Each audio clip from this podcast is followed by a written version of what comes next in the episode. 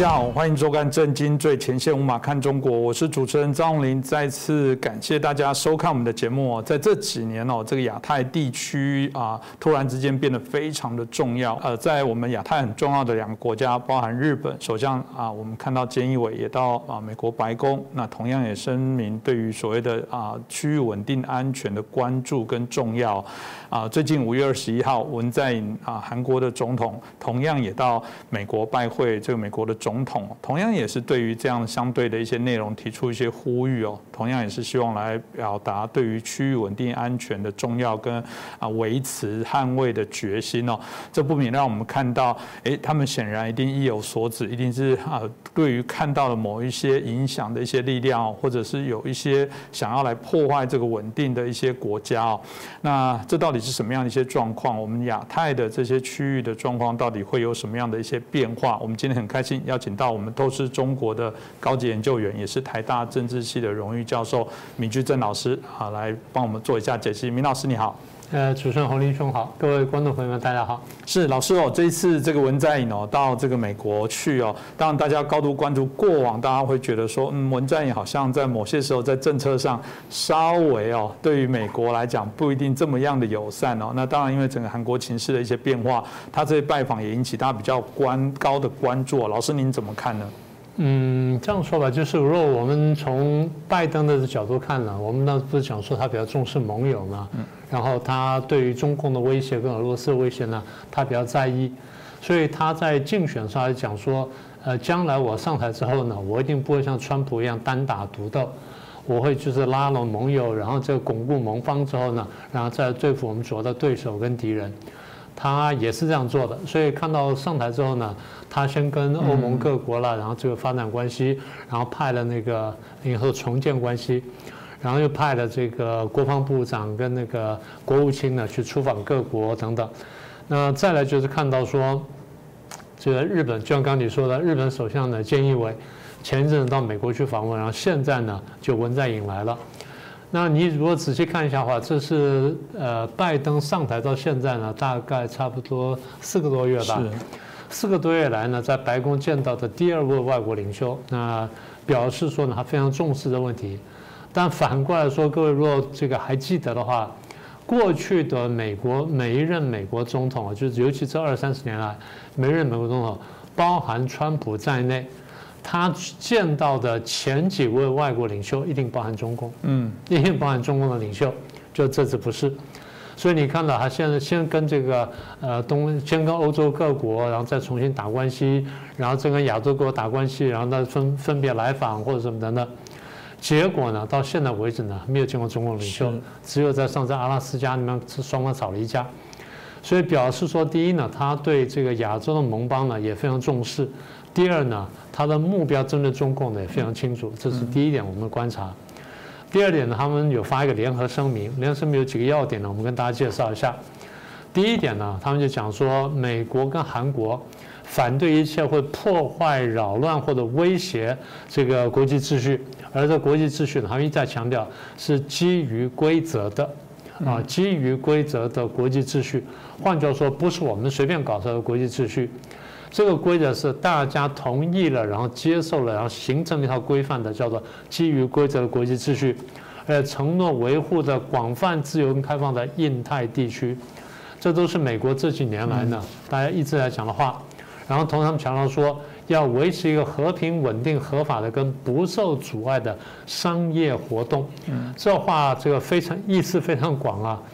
因为过去他们批评过中共说你做生意呢不守规矩，是，然后你用倾销的各种办法呢，所以他说要和平稳定、合法而不受阻碍商业活动。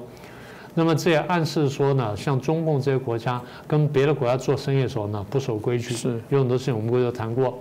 然后包括尊重国际法，这国际法里面包含什么？特别强调是南海跟其他地区的航行跟飞行自由。其他地区可以指跟韩国相关的这个黄海、东海地区，是，可以跟日本相关的这个东海地区、第二台地区，跟台湾相关的台海地区，跟菲律宾相关的巴士海峡、跟太平洋地区等等，或者说这个南海地区等等。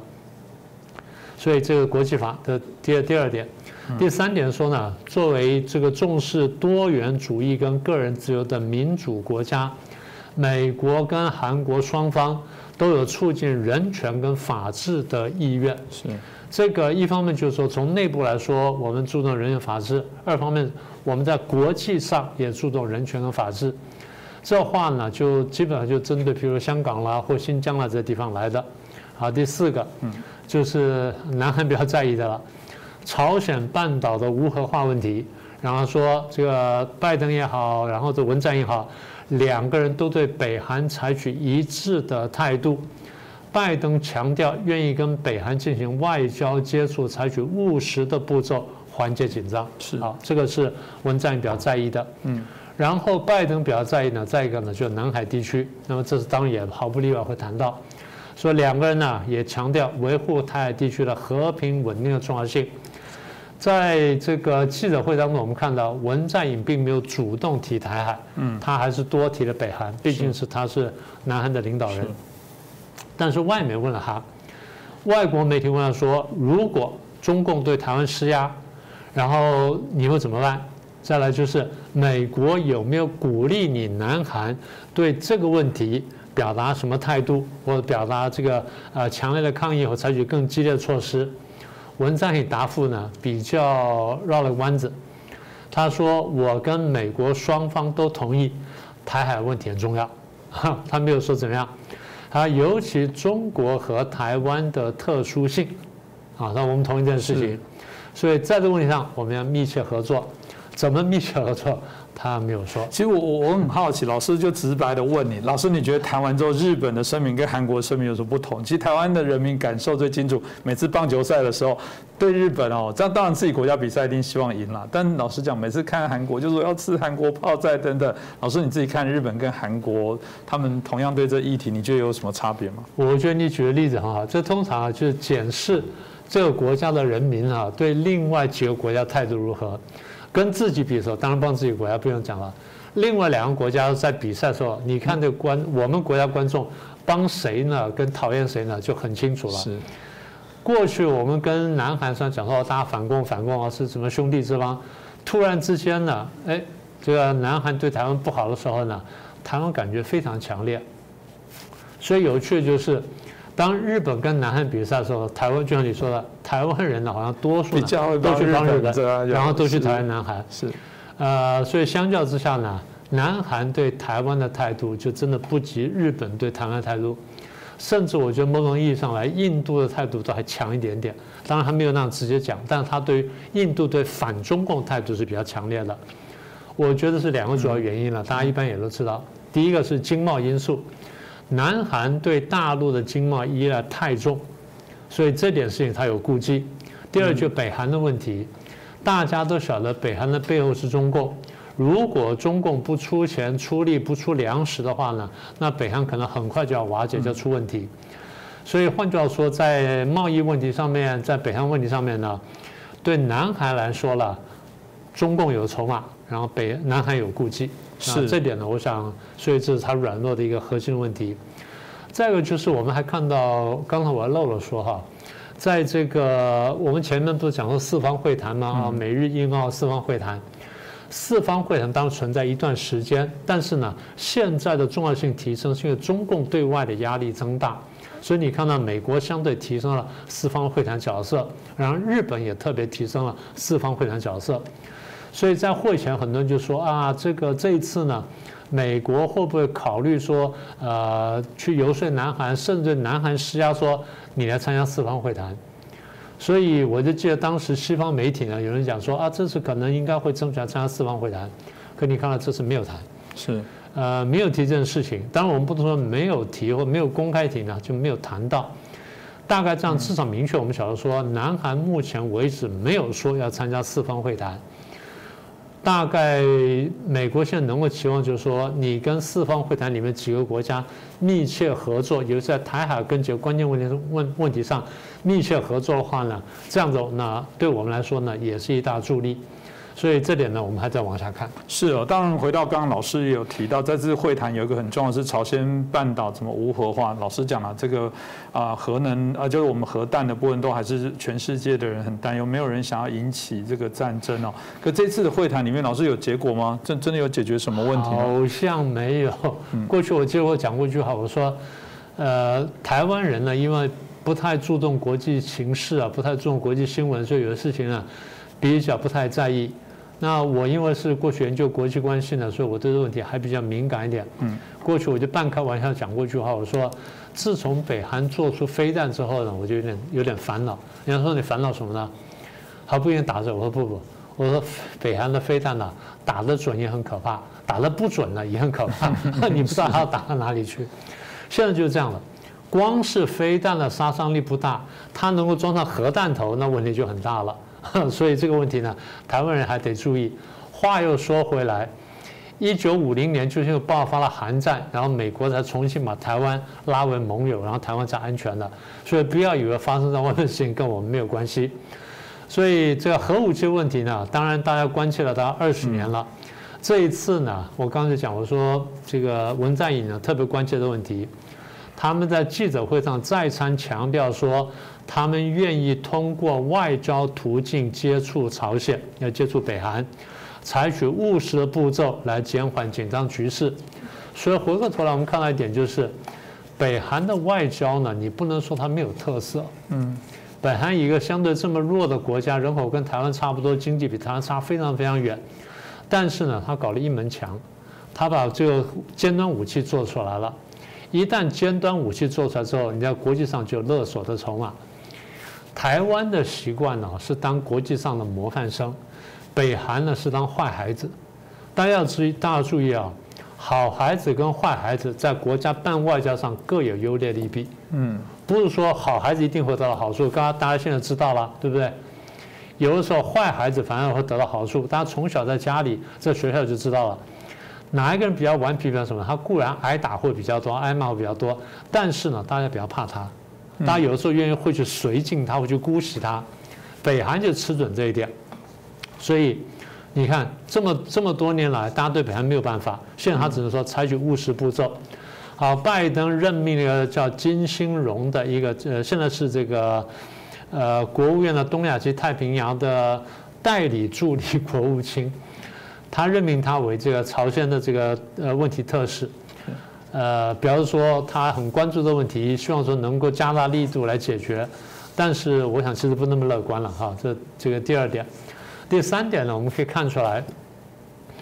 美国呢，他在其实从克林顿时代呢就开始谈的问题，克林顿时代呢，当时也签过一个叫做这个呃架构，就北韩的这核武的这个架构协议。所谓架构协议，就是你把你制造核武的材料库存什么的呢，全部封了，然后呢，给国际检验完之后，然后我们就提供援助给你。我一个朋友呢，在联合国呢当过那个，他一个叫做什么？叫做核能部门的专家，他是台湾籍的，台湾背景，然后规划成为美国人，变成美国的核能专家。后来被美国呢就拉进那个代表团里面去，变成美国驻联合国的那个呃叫做原能总署，原能总署的核能专家。嗯，他用这个身份呢看了全世界很多国家的核能设施跟核武设施，包含北韩在内。所以当时我问他，我说你觉得北韩这套核装备啊或核技术哪里来的？他说：“呃，表面看呢，可能是巴基斯坦，但是他认为应该是中共。”我说：“为什么？”他很简单，他说：“世界上啊，能够做出这么复杂的这种这种机器跟全套这种这种装置、这种设备的国家很很少，弄来弄去就只有几个版本。那你看他那个版本的小说，他的版本那从哪里来的？他就算经过修改，你看基本结构什么就不太一样。”简单说呢，你看美国系统的这个战斗机跟俄国系统战斗机呢，就有很大的不同。是，所以他说你光看这结构就就明白了。他讲的细节我就不再多说了。所以他说他认为北韩这地方呢是，如果不是从巴基斯坦来，就从中共直接来，反正版本是那个版本。他从那时候他就开始看这个问题，然后他说，其实北韩人比较贼，他可能有有三个，但是呢，他摆得很近。嗯，为什么呢？因为人家在空中侦测的时候呢，他会侦测什么？他不能现场看的话，他侦测你释放出来的那个微量元素。所以美国飞机或什么飞过去，他就就采集这微量，就采集这附近的空气的这简体，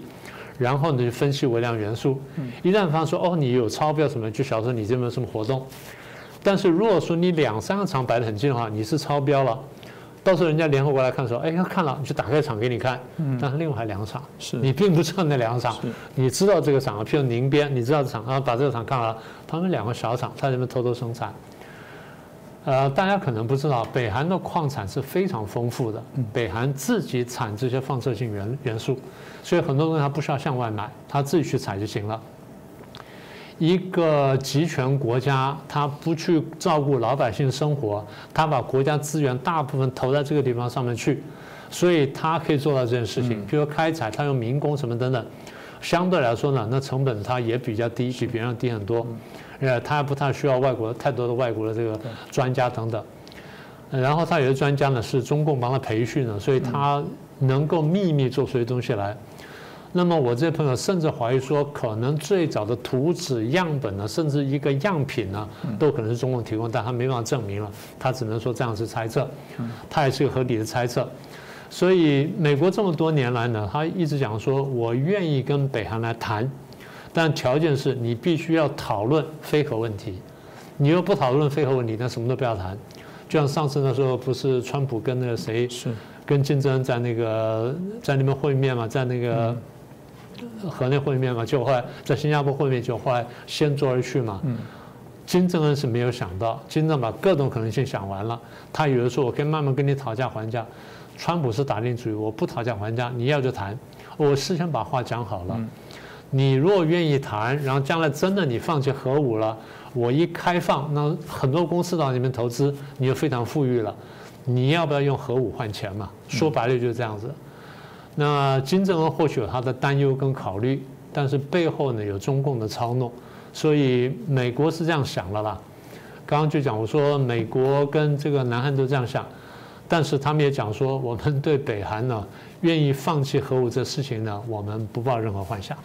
是啊，这个当然也就是我们看到所啊韩国整个这个南北韩的部分所面临的这些相对应的一些问题啊。那当然我们看到美国军事新闻网。这最近也有报道说，因为因应我们刚刚提到的，美国可能在想，包含他们原来的俄罗斯到现在加入中共的这些影响哦。据说在今年夏天准备啊要做一个史上最大的一个军演哦，要动员高达二点五万人，而且跨十七个时区哦。哇，这个很难想象，这个等于是一个很绵密的整体的这些作战，那要来测试啊。那当然，呃，主要呃假想敌的部分，当然不，大家都认为，当然就是俄罗斯跟中共哦。那这部分当然引起大家的一些高度的关注哦，就说这到底会产生什么样后续的联动的一些影响？那这部分我觉得也请教一下我们明老师。其实跟刚刚讲那个韩国还是有关系的哈。呃，当然，大家都认为说这军演呢比较针对中共跟俄罗斯，但是如果如果说北韩跟伊朗闹事的话，这军演一样可以针对他们了。是，所以它是一个秀肌肉的。简单说呢，军事演习呢，大概是两个目的：第一个是秀肌肉，贺主战争；第二就是呢，我们真的演练一下，就万一将来作战需要的话，我们到底怎么配合，怎么操作？它有几个考量，就是美国对于怎么跟俄国打仗。他过去是想过的，他也有过安排，有过什么等等。美国对怎么跟中共打仗，在朝鲜半岛上打过，但那次请各位注意啊，那次大部分是陆战，然后一部分是空战，基本上是没有海战。现在他们想的是打下一场战争啊，如果跟中共打下场战争，它的性质呢会大不相同。我们先说第一个它的性质问题。第一个特点呢是信息时代的战争，我们过去讲过一点哈，我们先稍微展开说一下。简单说就是现在大概这十几二十年来呢，三 C 产品非常发达，电脑啦、无线通讯啦、网络啦、手机什么等等。我们第一次在哪里看到呢？在九零年代美国打伊拉克战争，过去呢，美军的标准配备就是还有那种大的那种通话通话的那种无线电话啊，怎么的，然后所以一上战场就能打。结果打发现说打到一半呢，美军呢在第一线的美军呢，对面敌人们开枪扫射，他躲起来。他拿出来的不是军用电话，他拿出来是手机，就是我们的智慧手机啊打打。所以美国参谋部就发现说，哎呦，这士兵拿出的智慧手机呢，他讲话的效果呢，比我们军用电话要好。比方说那个民间的东西还要更厉害。我们军用东西搞了这么久呢，不仅民间，所以美国立刻改了。嗯。所以从那方呢，发现说有一个很大的一个一个变化，就是三 C 产品呢大量进入战场，不只是这个电话，不只是通讯，还有其他的各种，不管征收啦、通讯啦、传达什么等等。所以这第一个特点，就是说信息时代的这些装备啊，或者各种的这种呃器材跟机机械呢，进入了这个战争。这第一点。第二点就是无人机跟无人舰。过去我们对无人机比较熟悉。各位现在慢慢从新闻上看到无人舰艇开始出现，无人的水面的舰艇，然后水下舰艇都开始出现，所以无人机舰呢，怎么样子跟有人机舰配合？这个呢，过去是很少做的。这第二点，第三点就是在网在战争开打以前跟战争开打中，网络战争本身一定打得很大。简单说就是我们真的打打得凶了。如果是比较小规模的话，那网络战场大概网络战争大就是我打你的军事部门，嗯，打军事通讯啦，打军事什么，最多打军事卫星了不起了。是。那如果说打到全面战争会怎么打呢？譬如说，你美国有六个电网啊，东西南北中六个电网，你六个电网呢是分别运送的，但中间有连接。好，那如果说我中共或俄罗斯我的网络的军队攻进去了。攻进美国的电的这个配电的网络系统，然后呢，我把你比如六个六个电区嘛，我把三个电区电全部集中打一个地方，全部集中不不是打一个地方，送一个地方，嗯，我全部送到 DC 附近里面去，把你烧掉了。我没有真的打你，我只是把电调一下，全部送上去，然后你们就烧掉了，你那边就不能打仗了，或至少你供电出了很大的问题，这是第一种。第二种电的话，水就可以配。第三种呢，制造交通混乱；第四，制造金融混乱。所以，网络战争一定是之前跟同时会开打的。嗯，这点呢，现在当然其实在网络世界已经开打了，但是坦白说，现在呢还是练兵的成分大啊，真正打击成分少啊。这第三个部分，第四个部分配合网络的啊，然后配合这些这个通讯器材的，就是资讯站跟文宣站。资讯站文现在台湾现在就很清楚了，有各种各样这些假消息啦，或假讯息，或假账号等等啊。那说到这里，我得讲一下哈。呃，最近呢，发在网络上发现了有人用我的名义做了一个假的这个 YouTube 账号，假的油管账号。呃，下次我再把画面提供给各位，请各位注意，那些不是真的，所以不要不要上去看，有的东西根本不是我讲，他们那边乱剪剪上去的，所以特别提醒一下。所以我算是资讯战的一个受害者。不过在战场上呢，你真正开打的时候，真假资讯交错呢，希望造成对方士气瓦解，或者甚至士气崩溃，或至少造成社会动乱，对我来说呢，这是有帮助的。好，这第四个部分。第五个部分就是，当这些战场都要打的时候，我怎么样全面的立体整合？我不是这块打这样子，那块打那样，而是我怎么样去立体整合它，然后交错运用，这是非常困难的事情。第六点就是你刚刚讲的，你说那个演习呢，呃，因为它那个跨十十七个时区，十七个时区，嗯，所以你看到地理范围非常的广大，这样就代表一点，美国本土也可能受到攻击，所以演练范围呢必须包括在在在内，这是第二大块。第三大块就是对手不太相同了。嗯，这次对手不管是中国也好，俄国也好呢，能力比较大，经济实力比较强，科技比较进步，军事有相当程度，而且国际宣传厉害。嗯，啊，这第一点。第二点，那美国要考虑说，武汉肺炎到底是不是一场生物战争？嗯，啊，是不是对方有意操弄别人生物战争？到战争要开打的时候，是不是会再来一波，或再来新的东西？那再来就是美国跟俄国呢还好，美国跟中共的经济互赖性太高，打到这种地步呢，双方呢其实很难分你我。第四是打打到最后呢，其实是一个价值观的冲突，当然也是一个争霸战。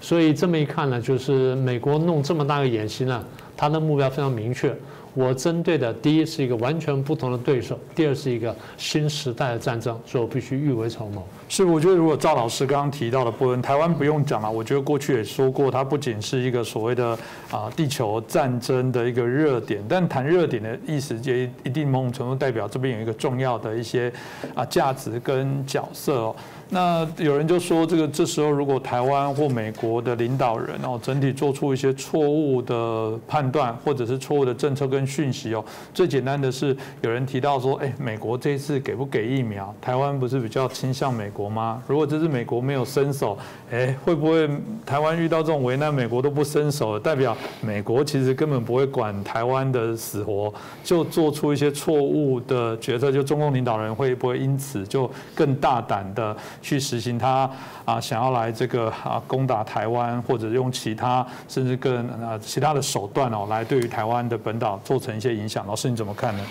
所以从料敌从宽角度来看呢，我们必须把它考虑进去。然后第二点就是我们过去不是讲过说，俄罗斯跟中共呢，在这个乌克兰也好，或在这台湾地区也好呢，形成犄角之势嘛。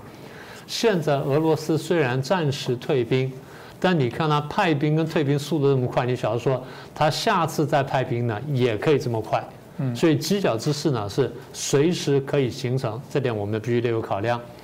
第三点就是我们必须也要提醒美国呢，你得看清楚这情势。我们过去已经帮他排过了，我们说其实你算来算去呢，乌克兰失去美国是难看，但是不会痛。但如果对美国来说，中台湾呢陷入到中共手中呢，那美国不但是难看，美国甚至在全球不止在亚太区啊，从亚太区它后退，甚至全球它后退，它等于几乎要慢慢把全球霸权拱手让人。简单说就是台湾的重要性呢高过外面一一般的认识，所以美国在这地方呢，我很同意你刚刚的说法，就是美国在亚太地区呢不能犯错，也不可以示弱。我们倒不是要鼓吹战争，我们讲的是美国秀肌肉跟世界这展现你的这个决心的话，反而会避免战争。美国稍稍软弱的话，反而起了中共觊觎之心。这是对外的部分，对内的部分呢？台湾这次在疫情打击之下呢，大家越来越感觉到同岛一命。台湾内部的各党各派啊，蓝绿白各党各派呢，要看清楚台湾所处的情况。也要看清楚外在的情势，中共趁意攻台呢是完全有可能，我们不能小看。那即便台湾内部出现了所谓认知战的问题呢，啊，不管各党各派做了什么好或不好的事情，请各位注意点，中共对台的认知战，第一，现在真的在打，不能因为说里面有人做做了什么不太妥当的事情，就认为说认知战完全是假的，不是的。中共的认知战是真实的，所以这个东西我们绝对不能低估。最后呢，我想提醒一点吧，因为我喜欢看中国以前那些小说了，所以我提醒各位有空的去看看《东周列国志》或看看《三国》。在东周列国里面，我们看到各种各样国家跟国家之间互相攻伐、外交战跟这个伐兵伐谋的这些故事跟案例，大家看多了之后呢，就比较会有警惕之心，这样呢比较。对我们的处境呢，可能有更好的了解；对于国内的政治斗争呢，会做更好的判断。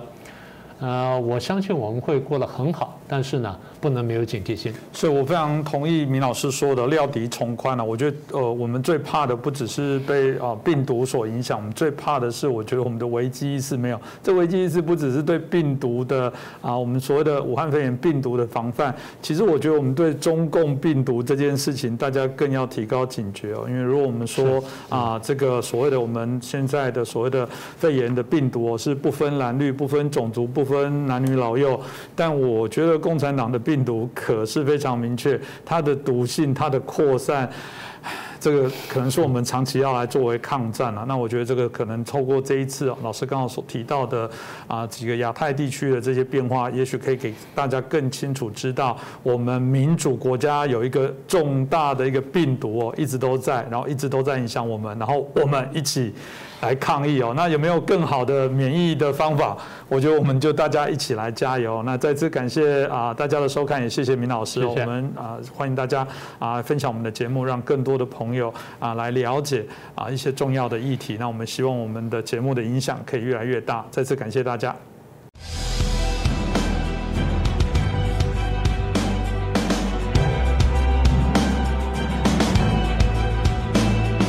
大家好，欢迎收看《真金最前线》，无马看中国，我是主持人张林，再次感谢大家的支持啊，收看。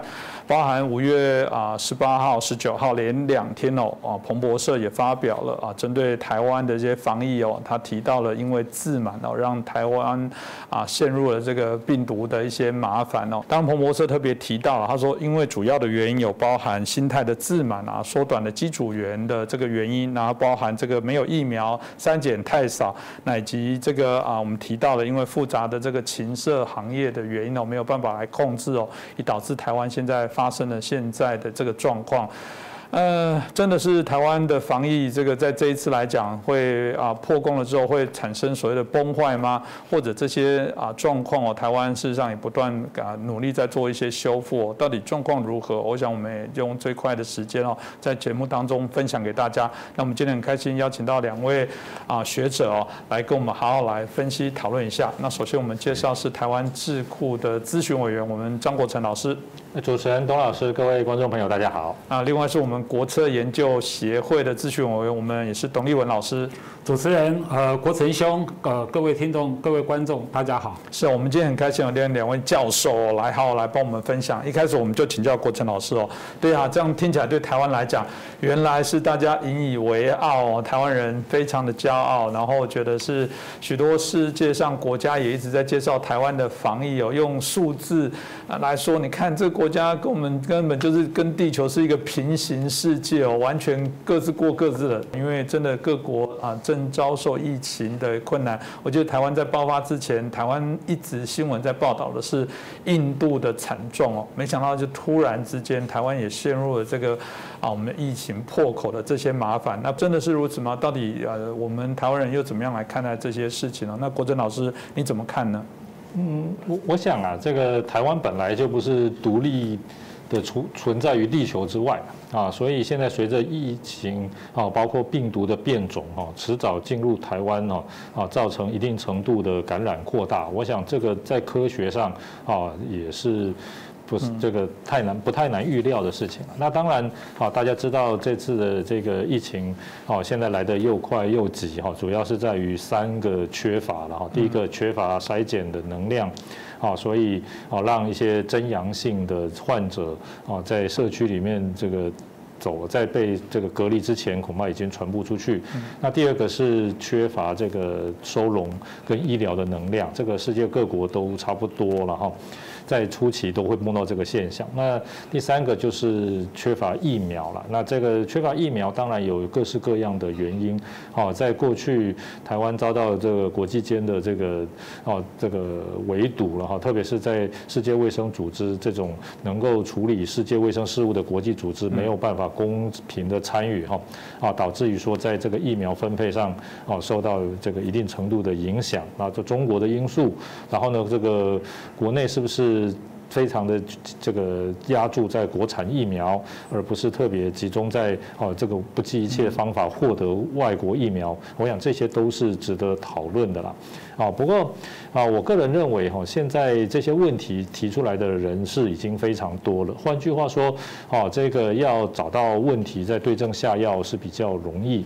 所以问题虽然严重哈，重点不这个是在于说我们应对的方式是不是有，而且这些方式有的方式是不是有效。啊，如果啊这个问题虽然严重，但是应对的方式有效，那我想好还不用太担心。如果啊应对的方式没找不到，或者是就算有，但是也也没有效果，好，那恐怕就是一个很大的问题。好，目前看来呢，这个疫苗呢，啊，当然政府呢不管怎么样，应该全力的来获取哦，特别是啊获取这种安全啊具有效果的疫苗嘛。目前看来，这也不是一个没有答案的问题哦。这个世界各国啊，尤其是欧美，已经啊这个像英国、以色列、美国已经广泛施打疫苗啊，疫苗的来源、疫苗的效果啊，疫苗的使用相关医学跟工位上的各种啊这种数据哈，我想应该都不成问题，所以应该没有任何理由哈啊再去背葛或者是阻挡或者是怠惰于哦这一块的这个强化了。啊，这一点我觉得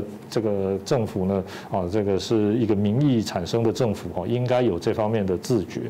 那我另外比较这个担心的是一个问题了，就是台湾哦，啊跟世界各国不一样的，就是台湾有非常大的外在威胁。那这个外在威胁大家当然知道就是中国了哈。那中国会不会趁现在台湾这个疫情相对严重的时候哈，趁势这个采取这个武力或者是其他的这种不利的作为哈？我想这个才是台湾首先需要担心的事情因为呢，疫情怎么防范哦？啊，世界各国相对经验比较。多了啊，疫情也不见得会说真正的哦根本的摧毁一个国家的政权或者是他的的生活方式，但是敌人却会了哈。那这个中国会不会在这个时候哈，在台湾的国安啊，甚至这个上面形成严厉的挑战哈？我想这个可能性是绝对不能忽视的。特别是现在政府啊，这个台湾政府啊，因为防堵的这个初期啊比较不成功啊，所以呢，这个民心啊跟政府的信心现在相对是比较低的，也就是它现在是一个比较脆弱的时候哈。在这个时候哈，中国会不会认为啊，第一个你危机处理的能力其实不怎么样，第二个认为你现在号召人民哦起来抗敌或者是调动资源的能力哦也不如。过往也可能比较低，好，然后呢，如果说你进一步没有跟美国取得更多的疫苗，不管是用购买还是其他方式哈，那美国对这个问题好像也不是很积极。如果中国的认知是如此的话，是不是认为说美国的对台湾的支持也不过如此？好，这些都对中国有可能是非常危险的鼓励。一个是台湾现在脆弱，所以应御敌的资源不足；一个是台湾政府现在因为防疫啊这个失利的关系啊，这个。暂时这个失去民心，或者是民心支持度不足，号召力啊跟动员能力不够。第三个是美国的态度哈，这些问题啊，我认为才是台湾现在所需要啊面临的最重要而且是最严峻的问题。因为啊中国跟台湾的实力差距是存在的哈，也有解决台湾问题的意愿，只是在于什么时候动手，用什么方式动手。如果呢中国有了这种错误的认知，或者是啊这种鼓励哈，那这个恐怕来讲就。非常的这个严峻，而且也不是我们啊，这个光从我们积极防御啊，全民配合哈，就能够一定的解消中国的啊这种野心。啊，所以我认为台湾当务之急哈，是不能够让这个疫情哈扩大成为这个国安跟啊，甚至于是这个整个生存的问题。我认为这一点是世界各国还没有碰到过的。世界各国啊，虽然疫情很多都比台湾严重很多，但至少没有一个国家体制。还是主权会遭到严重的损害，啊，还是这个甚至这个瓦解崩溃的问题，啊，这个台湾是真独一无二，甚至连以色列，啊，它这个虽然是强敌环伺，但是啊也没有这么严峻的挑战。实际上我们也看到，啊，以色列在去年一度疫情也是相当严重，哈，就感染人口的比例在世界上是甚至可能一度还比美国来的高了，但是啊，他就是不计一切，哈，一定要这个获得疫苗，就是要让全民具备基本的免疫。力在他们的眼中，这个就跟打仗的时候获取御敌的武器，用来保卫国家生存是同样的概念哈。那今天来讲，我认为台湾也到了差不多这个关口了啊，所以怎么样能够啊尽一切的努力，一切的代价哈啊建立起这个全民的免疫能力哈。好，一方面让全民赶快摆脱疫情，减少人命跟经济的损失；另外一方面哈，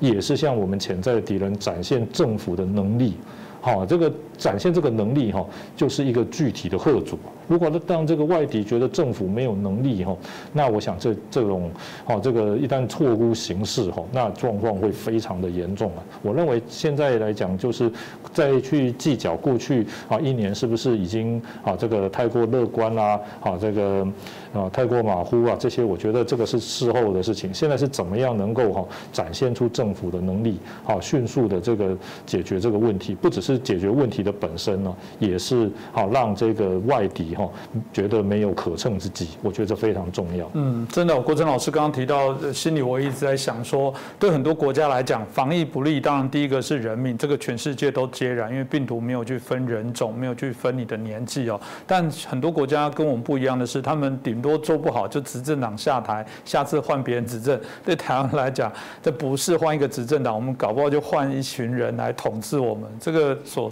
呃承受的这些风险的确是非常不不同啊。当然有些人会乐观的来看，像我自己是比较乐观。乐观是指我们当然希望防疫这件事情，像国成老师刚刚提到的，赶快有疫苗，赶快后面这个筛选呃筛选的这个检测能量各方面可以赶快啊做一个更好的一些调整。然后这个轻重症的部分，其实台湾政府现在也一直在做一些对应啊。虽然大家觉得可以再检讨，但也努力在做。可相较了，如果我们来看到香港，他们觉得我们不要让疫苗浪费，我们是不是看看有谁需要的话，还可以可以想办法来做处理？哇，这个不可思议，因为以他们来讲，只有十九趴的人一季，也只有十四趴的人第二季哦。那那到底会怎样？那美国甚至我们现在看到了，当然每一周的状况不同，所以啊，台湾在最近的新闻也谈到很多美国的大卖场啊等等，他们都开始可以让大家来施打，所以。哎，这到底怎么回事？怎么全世界在这个连疫苗的部分都产生这种非常严重？有人说是灾难性的道德问题哦。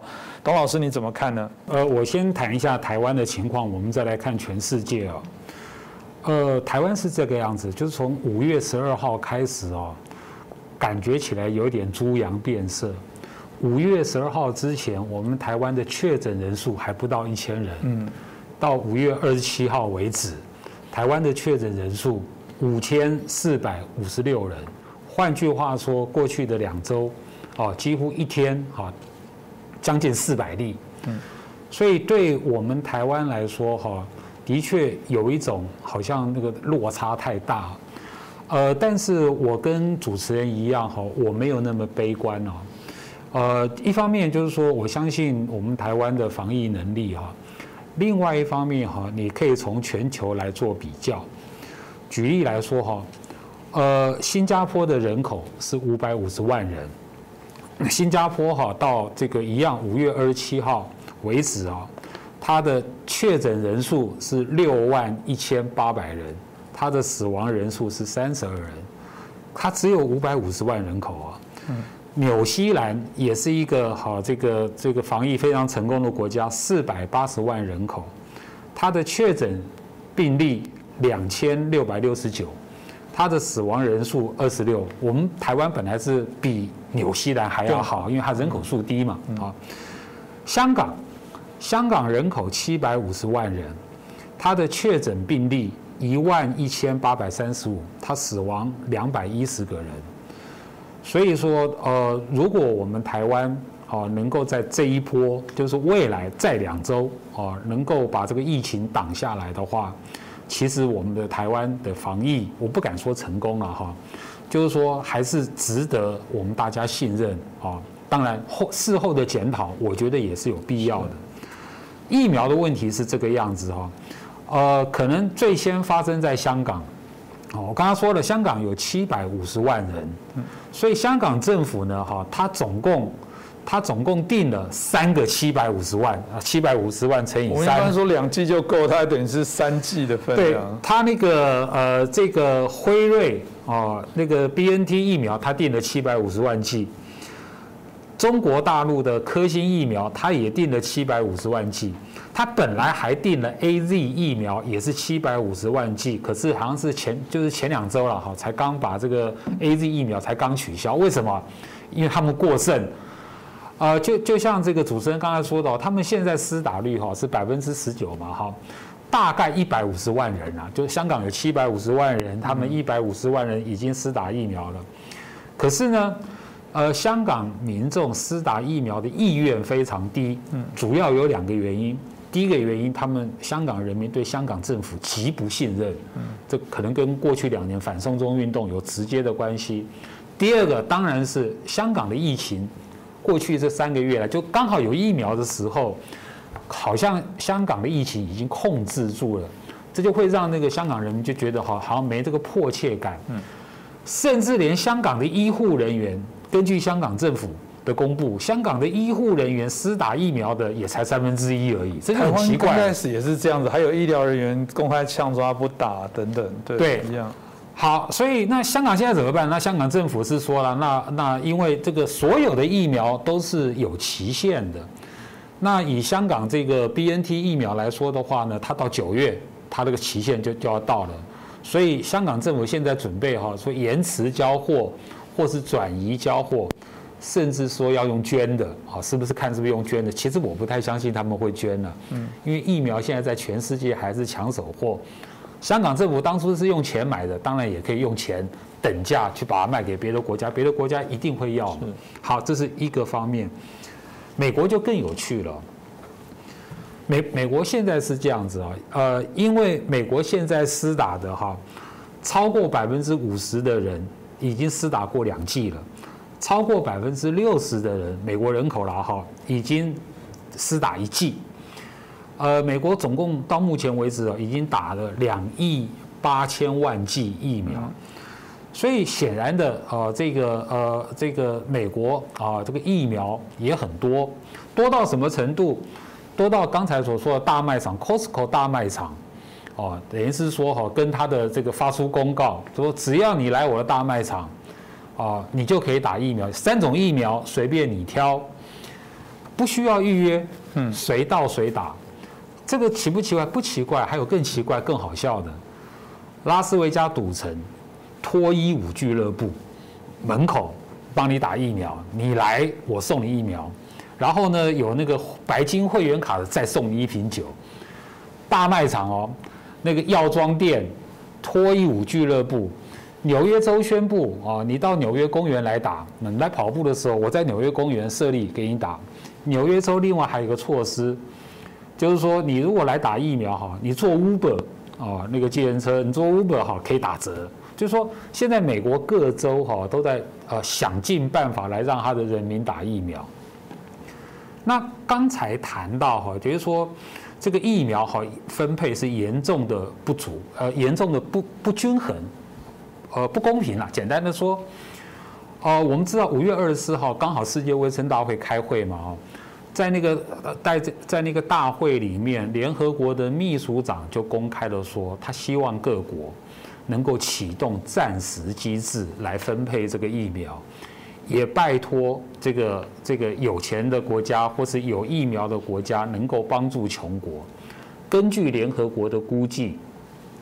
全世界有百分之七十五的疫苗掌握在全世界十个国家的手里面。那所以说，呃，现在全球根据哈这个世界卫生组织的估计哈，呃，到九月中，希望今年九月，他希望能够帮全世界百分之十的人口都能够打疫苗。全世界现在有七十八亿人口，就是说能够有七亿八千万都能够打上疫苗，然后看能不能控制得得住。嗯，然后世界卫生组织也警告。如果啊，这个大国哦有疫苗的这些国家没有把这个疫苗公平的分配出来的话，那么未来全世界的抗疫还有一段很漫长、很艰辛的路要走。三个月以后、半年以后的全世界，你你现在就可以看到了，有疫苗的国家陆续解封经济活动，好真啊就是恢复；没有疫苗的国家，尤其是第三世界的穷国。他肯定啊，那个疫情还会在肆虐，确诊人数跟死亡人数会会越来越多，而且国家会被封闭。那我觉得是这样子啊，因为这个所谓的阶级的问题啦，民族的问题，就是说有有钱人哦跟穷人的问题，还有你是什么人，民族、族裔、种族的问题。它不只是存在于全世界，它还存在于每个国家，它甚至存在于每一个社会。针对这一点哦，我我认为做太多的道德呼吁是没有用的。嗯，它一定的情况啊，它的情况一定是这样子，就是说那些拥有疫苗的国家，在自己国家安全了以后，它才会慢慢的把疫苗试出来、释放出来。所以从全球的角度来看的话，我觉得。呃，这一场啊，针对新冠这个肺炎的这个病毒的这个战役啊，全人类的战役，真的还有很漫长的路要走。嗯，这个我想真的是值得我们好好继续来做一些关注啊。就像刚刚提到了，就是说。呃，毕竟呃，所有我们全球化的过程当中，这些病毒如果不断的流窜，你要把它变成根治，就变成没办法。所以我我觉得长期来说，当悲观的看法是要跟病毒共存啊，但乐观的部分是说全球人类的智慧，我们的医疗相关的部分，只要去做好一个更公平合理的分配哦，我觉得这一起可以来解决这问题哦。那当然谈到这个疫苗的部分，台湾最近哦内部一直在吵的就是，哎，中国是好哎，有时候呃我们。真的，当然一定，大家看我们节目一定知道，这就是黄鼠狼给鸡拜年了，就是这样子。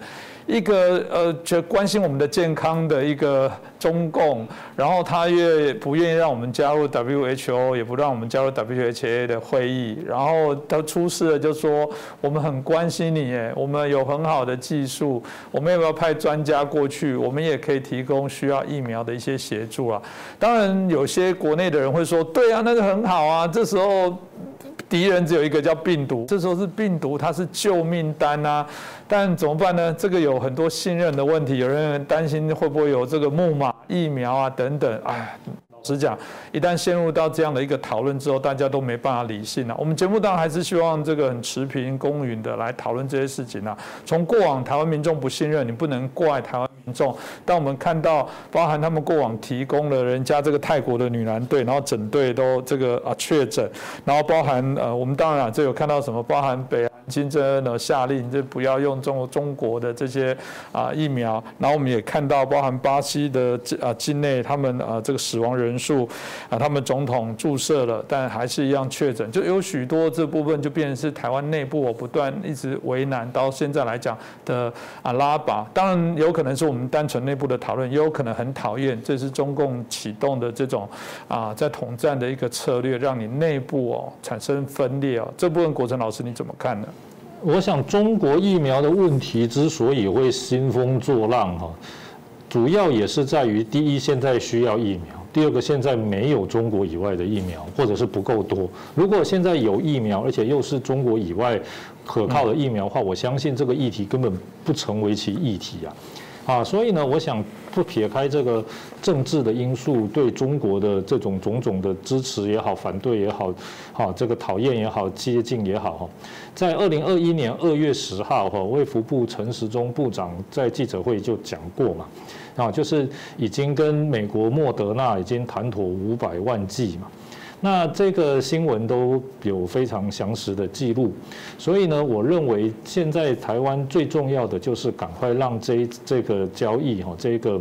购案哈能够落实下来了，因为你五百万剂的莫德纳疫苗，它的效力在美国，在世界上，在医学专业是公认，应该没有什么大问题。那五百万剂，如果说一个人两剂，就两百五十万人可以打嘛。如果一个人先打个一剂，哦，也有四五百万人可以打，因为有些重要人物可能重要的还是打两剂。那如果就以最低标准好了，说如果两。打两剂，两百五十万人得到保护，那一下子疫苗的施打率就超过百分之十了。那这个台湾好面对将来疫情的挑战，像刚才董老师讲，这是一个长的过程，就更有把握了嘛。而且呢，好你这个莫德纳这个顺利进口五百万剂这件事情落实下来之后，接下来再跟他们继续再接洽，啊，就像现在美国的状况是说，连大卖场好像就也有疫苗可以打，代表它的这个供应哈也不是那么紧。紧张了哈，好，所以接下来呢，这个一一笔又一笔哈，水到渠成，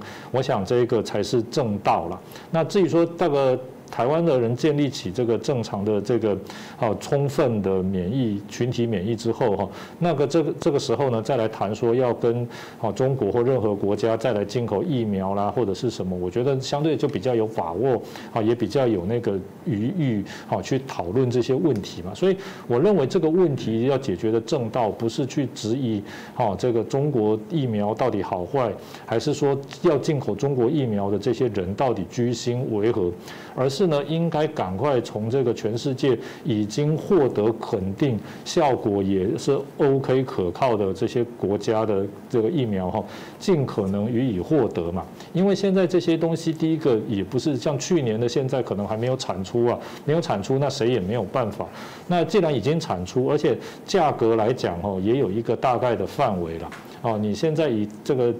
这个各国的疫苗一剂多少钱？加上合理的利润、各种成本、冷链、施打、仓储等等，我想这也是算得出来，有一个合理的范围。好像这些问题就不太会有什么黑箱的弊端等等哦。所以我希望就是能够就这些已经谈妥的部分哦，像这个蔡总统几次的这个脸书啊推文也说到说，好这个国外的疫苗陆续到位啊，所以我想这些东西哈迅速这个正常的落实哈。那这个就让一些一些传闻啊，还是一些政治上的口水哈，自然而然消除于无形了。要不然，哦，这个没有办法落实，美国的疫苗哦没有办法落实，然后国产疫苗暂时未能上市，然后 A D 疫苗，哦，这个相对来讲数量也不是很够的情况下，那如何能够这个？阻止如何能够去怪说很多人不断的想要有这个救命稻草的心态啊，去争取中国的疫苗，这必然的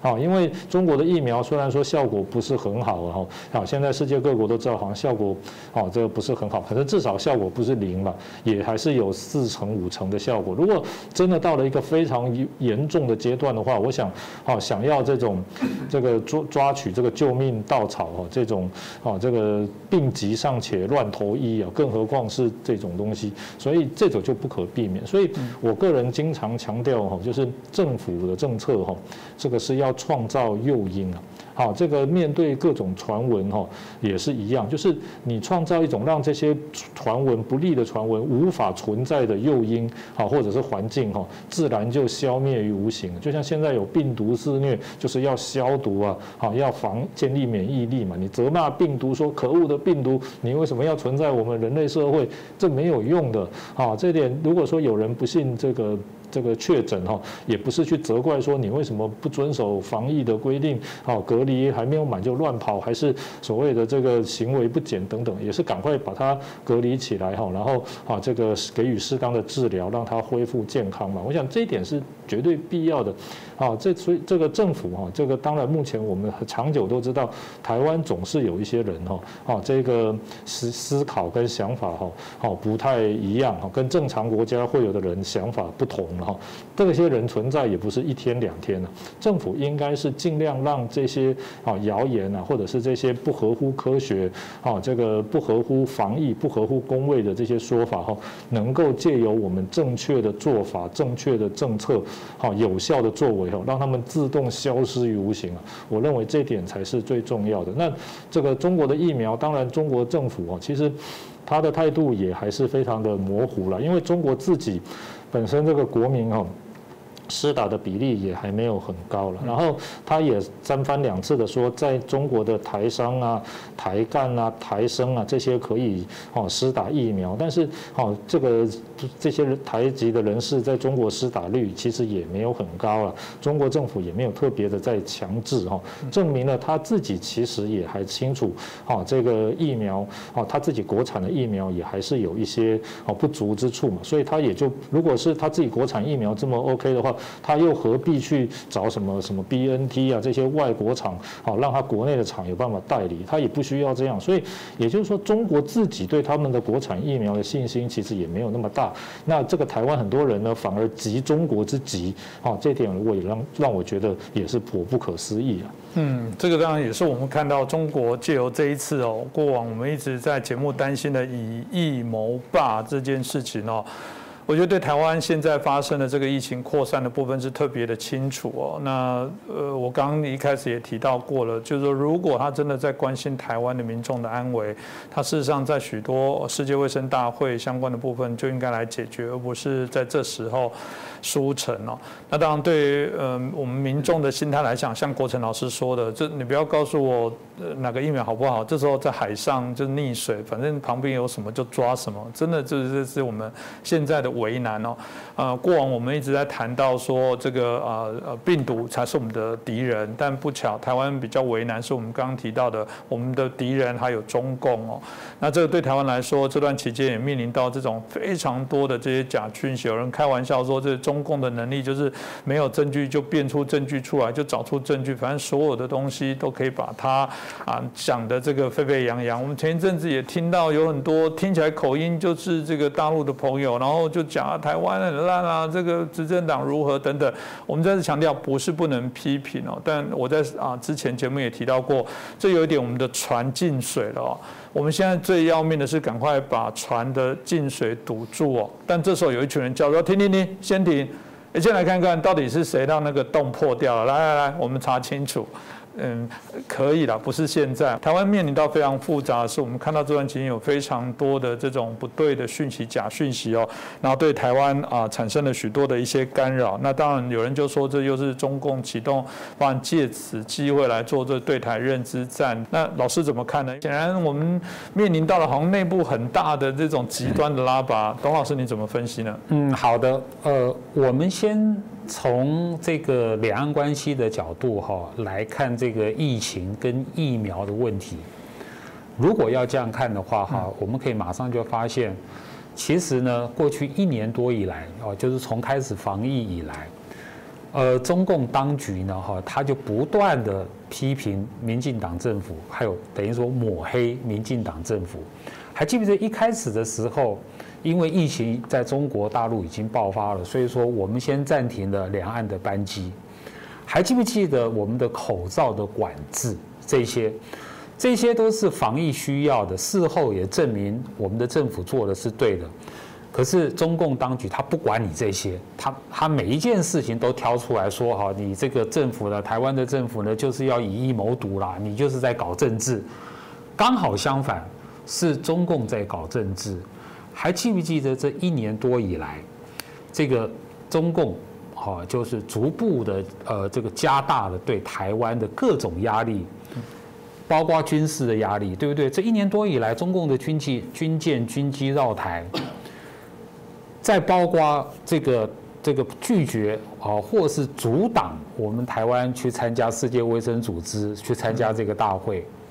再加上哈，又趁这个机会，趁防疫的时候要来挖走台湾的邦交国，所谓的疫苗外交，这些事情都是中共在干的。所以说，在此时此刻，当我们听到说这个中共呢要帮助台湾防疫，我们就不知道从何说起。就是说，拜托你北京，你只要不要挡住我们台湾。参加这个世界卫生大会，你只要不要阻挠我们台湾，哦，向国际社会来购买这个疫苗，台湾就已经 谢天谢地了啊！这是一个方面啊。另外一个方面就是，呃，刚才主持人讲到的，就是中共对台湾的认知战的问题。这种所谓的认知战呢，就是文宣战呢、舆论战呢，这些心理战这些东西啊，中共对台湾从来没有停止过。所以在防疫的过程中，因为现在台湾防疫有些波折，所以中共呢，他当然他会掌握这个机会啊，大量的对台湾发动这种所谓的讯息战、假消息战。所以在这一段时间，各位我们在在台湾的的人，我们马上就可以感受到，还记不记得又来了，网络上又来了，说我们台湾的西河里面又飘了浮尸了。呃，什么这个哦？我们政府哦购买这个这个呃疫苗呢有很大的价差啊，还有说这呃我们的政府呢拒绝去购买某家公司的三千万剂的疫苗啦，哈，然后政府要补助每个染疫的人哦一万块钱呢，诶，这个化学兵那个消毒啊的 那个药剂啊非常毒啊，全部是假消息，就变成是怎样？变的是说，我们的这个指挥中心每天要顾着防疫之外，每天都要澄清假消息，所以你就可以可以感受得到，其实我们在台湾每个人都感受得到，这种假消息哦混乱我们的台湾的政府防疫的这个工作打击我们政府的这种公信力的这种讯息非常的多，其中非常多是来自于海外的这个 IP，当然。最大的嫌疑就是中共，不然哪个国家会这样大量的去散发这种假讯息来打击台湾的政府？嗯，你说个别的网民一两个，我相信，但不可能是这种有组织、有系统的行为。那么最近这个这个认知战，我们还发现一个重点，它有一个集中打击的地方，就是啊疫苗的问题。而且呢，哈，他的这个焦点是在帮中国疫苗讲话，所以你就可以发现呢，我们在台湾有很多所谓的哦，呃，这个中共的在立的这个协力者，中共的代理人，不约而同的都在谈这个事情，就是说中国的疫苗好，中国的疫苗棒，台湾就要用中国的疫苗，等等等等等。那我觉得这个问题啊，现在是这个样子啊，因为我们的这个指挥中心指挥官，嗯。陈时中他曾经有松口过，不见得是要排斥这个中国的疫苗，所以我觉得现在哈，关于中国疫苗可以分两个层面来讨论了，不是拒绝。第一个 哈是安全有效性，这是一个层面；第二个层面是法律程序啊。因为众所周知，我们台湾的法律它就是规定，而且这是国民党立的法嘛，哈，就是说其实是禁止中国的这种血清啊疫苗的进口。所以呢，在台湾，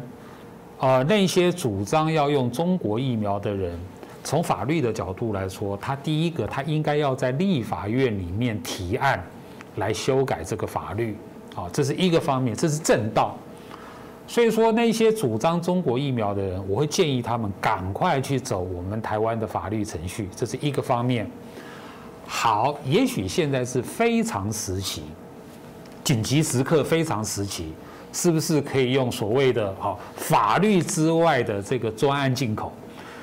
那如果是这种专案进口、特殊管道进口，要进口这个中国疫苗，那就要符合我们的安全有效的程序。那刚好。我们的卫福部呢，它最近它刚好公布了，因为我们有第二批 A Z 疫苗四十多万剂进来嘛，它有刚好讲它那个程序是什么程序。第一个，我们在购买 A 密 A Z 疫苗的时候，已经有要求这个生产的公司把你所有的数据啊都交给我们，先过目一遍，就是说你这生产的这个数据啊。这个过程，你的实验第一阶段、第二阶段、第三阶段等等等数据要先拿出来，我们书面审核嘛。书面审核完了以后，啊，也有试用完了以后呢，进口。针对第二批的这个进口呢，我们的这个卫福部是公布，他会抽取一些样品，会拿到我们的食药署国家实验室进行检验。有哪些检验？有鉴别。有鉴别 pH 值，检验 DNA 跟蛋白质的比例，检验细菌内的毒素，嗯，无菌，还有它的那个有效等实验。我现在讲的这一些程序，不是针对中国的疫苗，而是说在我们国家本来就有这一套程序，针对所有的国家进口到台湾的疫苗。不见得是新冠疫苗，其他的疫苗都要经过这个程序，包括我们自己国家生产的疫苗也要有这个程序。那我知道说，因为这两天我们台湾有某些县市政府嘛，啊，他们说县市政府他们自己要来进口，那也递出了申请文件。那我希望这件事情就按照好我们台湾的这个合法呃法律，我们先不要管它了哈，就安全有效的这个程序，我们大家也许来做做看吧。那呃，我们的陈时中指挥官呢，他其实从头到尾都有讲，他就说大家都是在外面喊说要做中要进口中国疫苗，但是进口中国疫苗，我刚他刚刚说的卫福部的所规定的那些程序。都还没有在进行就对了，所以第一步要如果要进口中国的疫苗的话，就要请把中国疫苗的它的那个实验的数据哦，能够交给我们，那我们先看一下，然后等它真的真的进口进来以后，再根据我们的程序逐步做检验。我觉得是这样子啦。这个呃呃，中共国台办最近不是说吗？好，他可以这个呃帮助我们疫苗，还有派专家来嘛？是。国台办的讲话都非常好听，我们只拜托他一件事情，就是过去这一年多以来，我们台湾的人哈有如果有到中国大陆，然后呢有被中国大陆他们的海关人员啊哈有被拦到确诊，有确诊案例，我们的卫福部都拜托他们一件事情。能不能把那些台湾的确诊案例，它的这个状况、它的病毒株相关资料能够提供给我们台湾，都没有提供，这一年多了都没有。所以呢，如果说呃两岸呃要能够呃这个互相帮忙、互相合作的话，那我们就按照这一些哈大家所公认的程序啊，我们一步一步的来做。其实我们后面更希望的是，中共不要再在国际社会上打压我们了，不要用用军事来恐吓我们。那这样子的话，哈，两岸啊能够进行相关的这种所谓的防疫合作，哈，那它才会才有可能嘛。嗯，对。这当然蛮重要的部分啊，的确像董老师说的，一方面你的军机还在这个扰台，然后啊，我们看到在国际社会上许多部分还在打压我们。当遇到这种事情的时候，送暖说我好关心你们哦。但乐观的说，也因为这件事情，在未来如果有机会，我们快速的疫苗到了之后，也许台湾的施打率的速度又会让全世界惊艳，也不一定哦。那这个就是我们希望，因为这个啊所产生的危机，最后反而是创造了台湾未来安全的转机哦。希望是如此，所以我们也希望大家都保持健康。啊，最重要。那我们会持续来对于相关的议题，在节目当中跟大家来报道讨论。那今天也谢谢两位教授来到我们节目当中，那也感谢大家的收看。如果你喜欢我们的节目，拜托也帮我们来转打发给更多的好朋友啊，让他们可以了解我最新的一个台湾的一些状况，都可以得到第一手的啊最精准的一些相关的资讯。再次感谢大家的收看。